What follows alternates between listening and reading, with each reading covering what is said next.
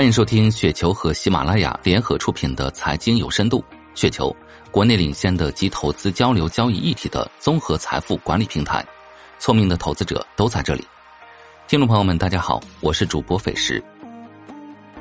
今天分享的内容叫“复苏交易”，这一次会更理性。来自黑貔貅俱乐部。春节前后，市场一直预期中国的经济加快复苏，甚至强复苏，带动所有资产价格反弹。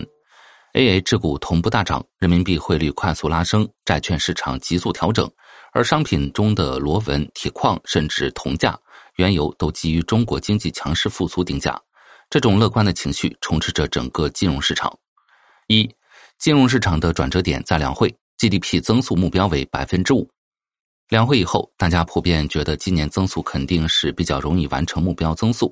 彼时，地产销售面积快速提升，PMI 走高，社融连续超预期，库存持续走弱。但是，当市场看到四月份的高频地产销售以后，情绪开始逐渐的变得谨慎，尤其是水泥销量、螺纹钢高频消费不及预期，债券市场开始率先定价复苏的斜率可能没有预期的快。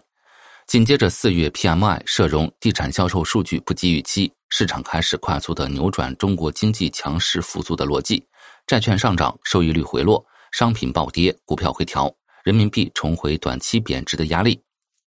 二，中国经济一直沿着弱复苏的曲线进行，真实的经济复苏增长核心在于地产的库存依旧高，商品的库存依旧在高位，疫情后需要时间恢复信心。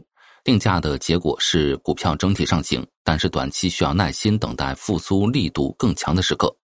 三，目前市场已经略微悲观，市场的预期已经回归真实。近期海外股票市场上行，国内股票整体调整，引起很多人的不适应。但其实核心的问题是我们去年十一月以来反弹太快，尤其是港股，此前的预期太乐观，而逐渐的跟预期拟合以后又太悲观。我们大概率还是会看到整个的固定资产投资，尤其是房地产开工依旧比较弱，地产的销售依旧缓慢，甚至 PMI 短期依旧维持在五十上下震荡。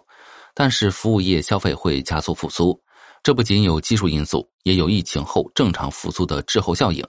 今年修复主要靠内需的消费，地产本身就不会有太强的预期，新开工的回暖需要时间。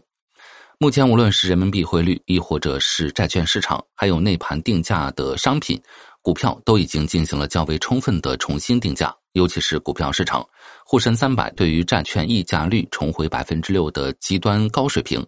如果没有海外冲击，再往下的空间即使有，也非常有限。今年市场还是会重回弱复苏的交易逻辑，尽管会慢一些。以上就是今天的全部内容，感谢您的收听。